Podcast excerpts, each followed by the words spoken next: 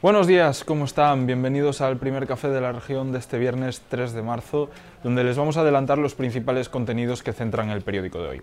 En el colegio Cardenal Cisneros vivían la jornada aún con el susto en el cuerpo, después del derrumbamiento del muro este miércoles. Los vecinos del edificio adyacente siguen sin poder volver a casa. Nos cuenta más Patricia Casteleiro.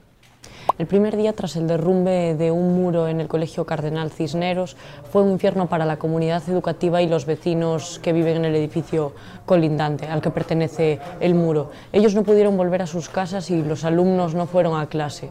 Durante todo el día se estuvo limpiando el, terreno, pero aún queda mucho trabajo por hacer. En el periódico de hoy hacemos balance del rastro de la ley del solo sí es sí en Ourense, pero la actualidad judicial manda, tuvo lugar el juicio de un caso de abusos sexuales a una niña de 8 años en Laza.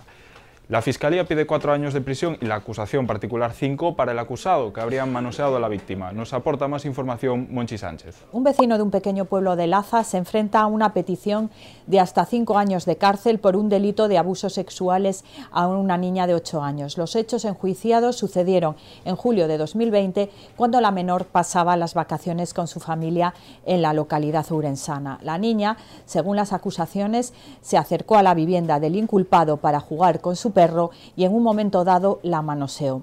En la misma información damos datos de las revisiones de condenas que trajo la ley del solo sí es sí en Ourense, Galicia y España. La provincia tiene el porcentaje más elevado de reducciones de toda Galicia. El Serga saca a concurso 87 plazas de médicos de difícil cobertura en el área sanitaria de la provincia, entre ellas 23 médicos de familia en centros de salud rurales. Con este motivo conocemos la historia de un médico de atención primaria de Laza, Keith Albert. Nos lo relata Shiana Cid.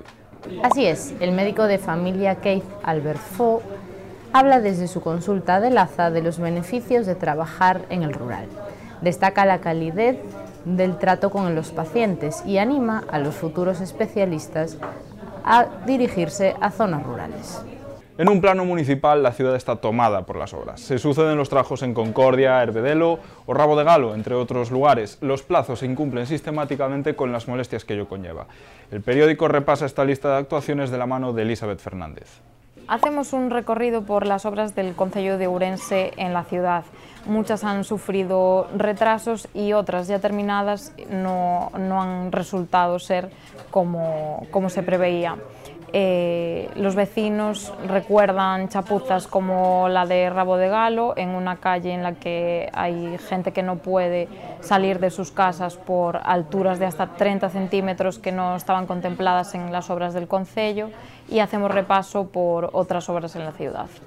Más noticias. El BNG exige una comisión de investigación en el Congreso por la situación de los viaductos de Yariz y Avalenzá.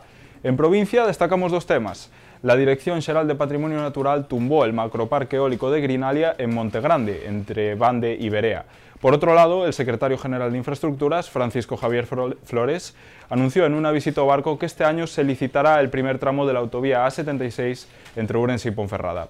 Por último, en deportes analizamos el próximo rival del Club Ourense de Baloncesto, el Cantabria. Esto es todo por hoy. Les agradecemos su atención, como cada día, ya saben que pueden profundizar en estas informaciones tanto en, el periódico en papel como en la edición digital y en nuestra página web, laregion.es. Tenga un buen viernes.